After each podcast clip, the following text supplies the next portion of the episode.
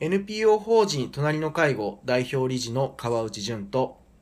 介護福祉士兼フリーアナウンサーの柴山信子がお送りする皆様の家族介護のお悩みに答えていくポッドキャストです。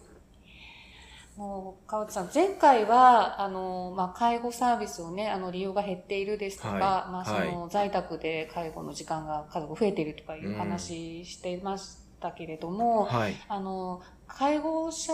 がこう集まって話をする、いわゆるピアカサポートっていうんですかね、そういうところも今やっぱりなかなか開けないっていう状況もあるみたいですよね。そうですね。まあ、えー、いわゆるその、まあ、各地にある介護者の会といったものであったりとか、まあ、その同じ悩みを抱える人たちが、あの、孤立化しないように、えー、こういう悩みを持ってしまうのは自分たちだけではないんだというような、あオフラインの場所、各地域の非常にこう大事な場所が今なかなかあの人が集まるということができづらいところがあるので、えー、なかなかこう集まれなくて、えー、閉鎖してしまっているところが多いとやっぱり聞きますね。うん、うん。川内さん、あの、そういった意味では月1回ね、今、無料セミナーとかもオンラインでされているんですそういったやっぱ声もありますか？そうですね。あの、無料のオンラインセミナーをやった、やり始めた理由は、まあ、まさにそのコロナによって孤立化してしまう、う介護、家族介護をされる、されてる方々を、なんとか、あの、うちの法人でもできる限りの支援をしていこうということで、えー、やっています。あの、実はちょうど昨日ですね、えー、はい、オンラインのその介護セミナーをやったんですけれども、そうですか、えー、えー、だんだん、あの、認知がされてこられてるのかはあれなんですけど、人、あの、参加の人数が少しずつ今増えていて、昨日は、えっ、ー、と、40人の方が参加してくださっていて、まあ、その中で必ずあの、呼びかけるのが、まあ、今、このコロナによってどんなことを皆さん不安に思ってますかっていうことを、まあ、あの、オンラインなので、まあ、チャット機能を使って、その場で皆さんに文字で打ち込んでいただく、わけなんですけど、まあ、やっぱりこう、万が一かかったらどうしようっていうことであったりとか、うん、あとは親元に行けなくて非常に不安だというような話であったりとか、もう、こう、皆さんがいろんな、あの、まあ、例えばその入院、入居してるんだけど、あ、会えなくて、えー、今の細かい情報もわからなくてどうしたらいいんだろうかっていうような悩みを、皆さん抱えてらっしゃるんだなと。で、またそれが、そういう悩みを抱えてるのが自分だけではないんだということがそこで、えー、まあ、あの、今までは声ではあったんですけど、まあ、文字で、えー、他の方の意見を、を見聞きしていただくと、少しこう気持ちが楽になるご様子があるのかなというふうに、昨日も感じていたところでした。ああ、そうですか、うん、まさにそういう場がね、なくなってることで、やっぱり不安に、ね、よりなってるっていう状況がありありますね。そうですね。まあ、あの、まあ、これはもう介護相談をしててもよく、話が出るわけなんですけど、なかなかその家族の介護の話って、そう簡単に自分の友人であったりとか、会社の同僚であったりとかに話すことが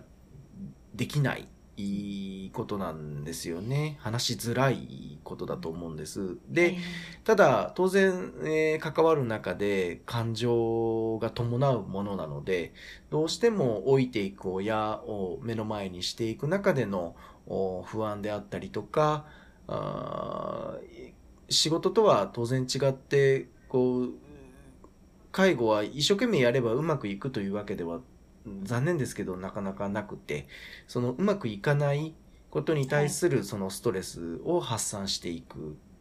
ことは、あのー、非常に重要だと思うんですけれども、はい、うん今その、まあ今まであったそういったあの介護者の会の機能が少しこう弱まってしまってるということは、もう本当にあの、介護されてる方々にとってはお辛いだろうなと思うんですけど、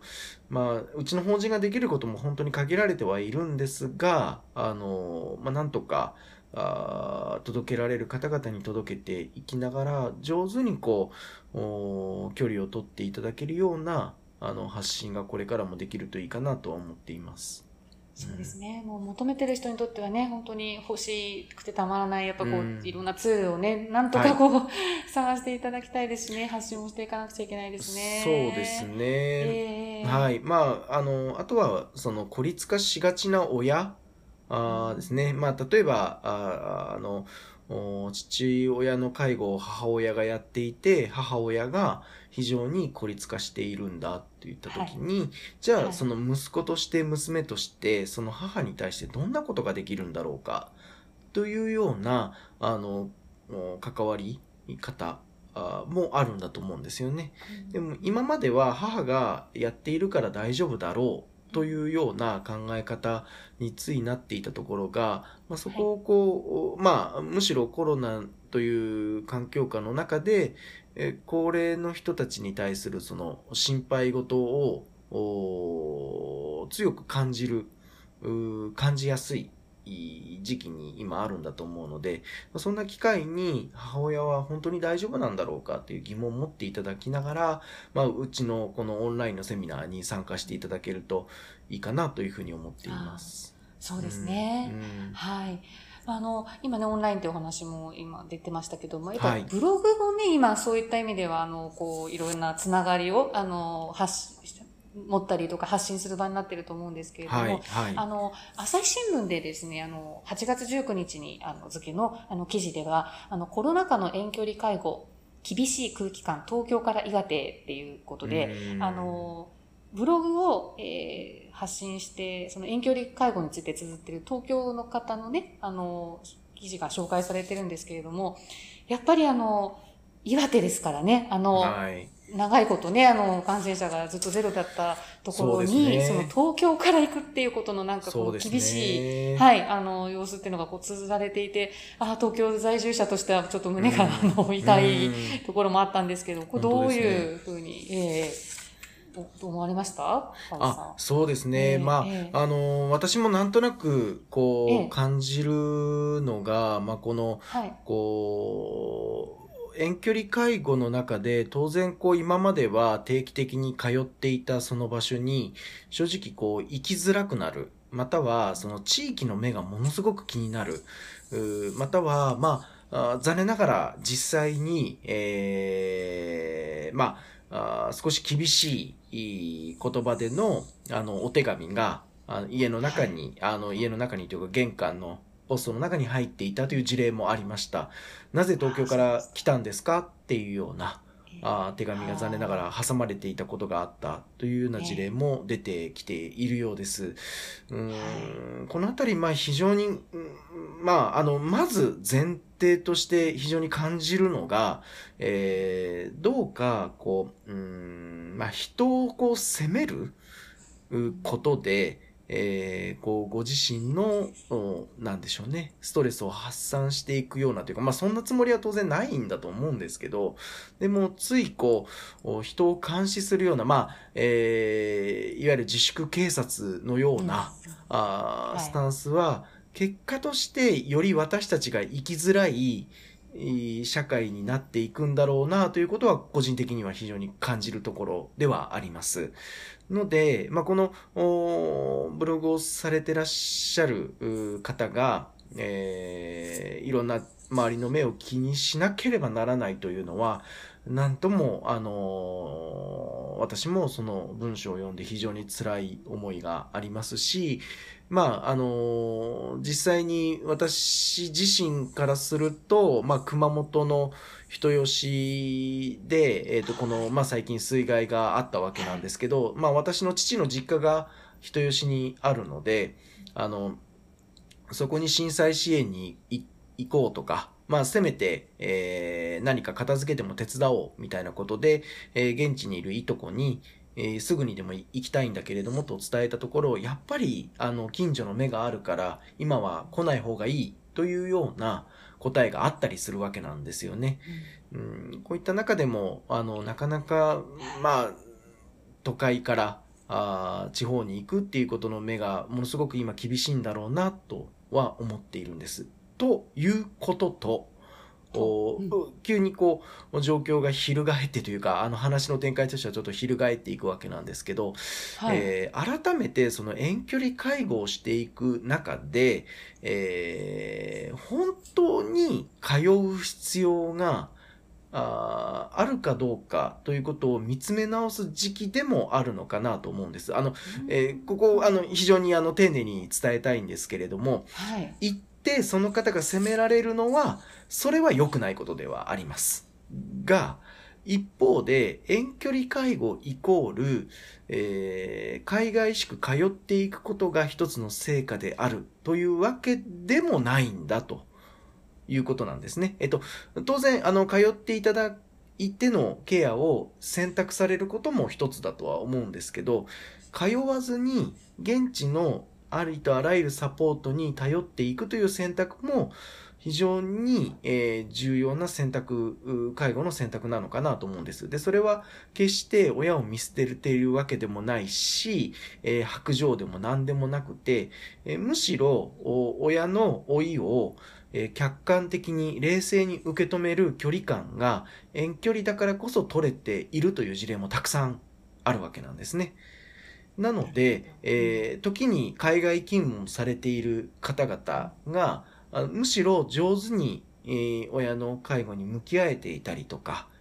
親の気持ちに、だからこそ、離れているからこそ向き合えていたりとか、今だからこそ、あの、じゃあ手紙を書いてみようとか、改めて自分がいけない分を現地のいろんなサポートまあ、それは介護保険のサービスだけではなくて、地域の隣近所の見守りであったりとか、民生委員さんのお声かけだったりとか、自治会の方々の見回りであったりとか、そういったことも含めた上で、えー本当に通う必要があるのか、または通うことが本当に親子関係として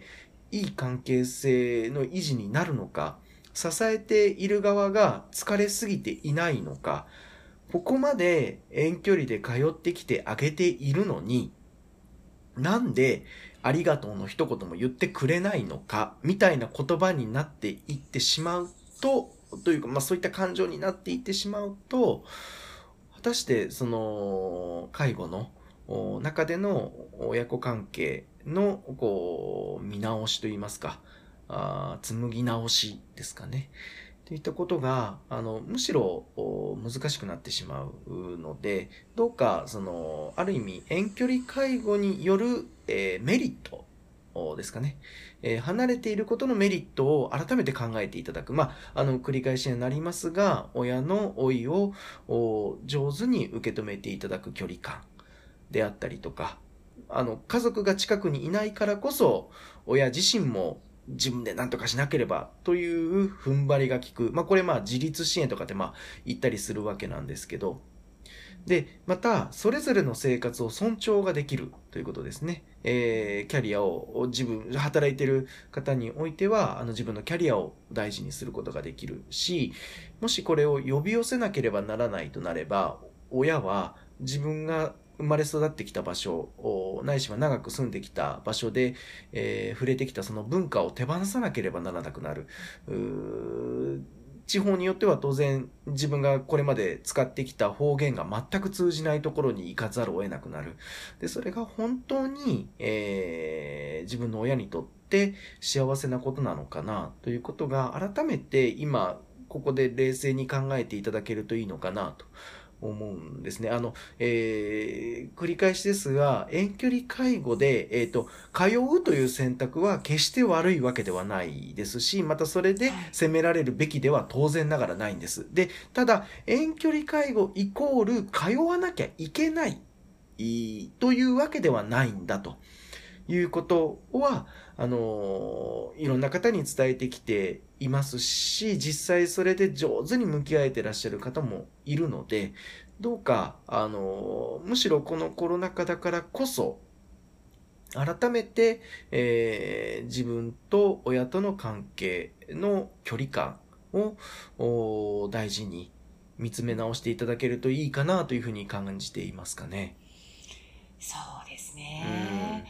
なかなかこう、正解はないですけど、あ、もちろん。なんか、うん、空気感だけはなんか変えることってできるかもしれないですよね。あの、みんなの考え方を変えていく、あの、考え方によってってことですね。そうですね。うん、そうですね。で、まあ、この時によく、あの、相談の中身で言われるのが、うん、あの、実家の隣近所、まあ、もしくはおじさんおばさんたちから、もうちょっと親の面倒見てあげたらどうだねっていうような話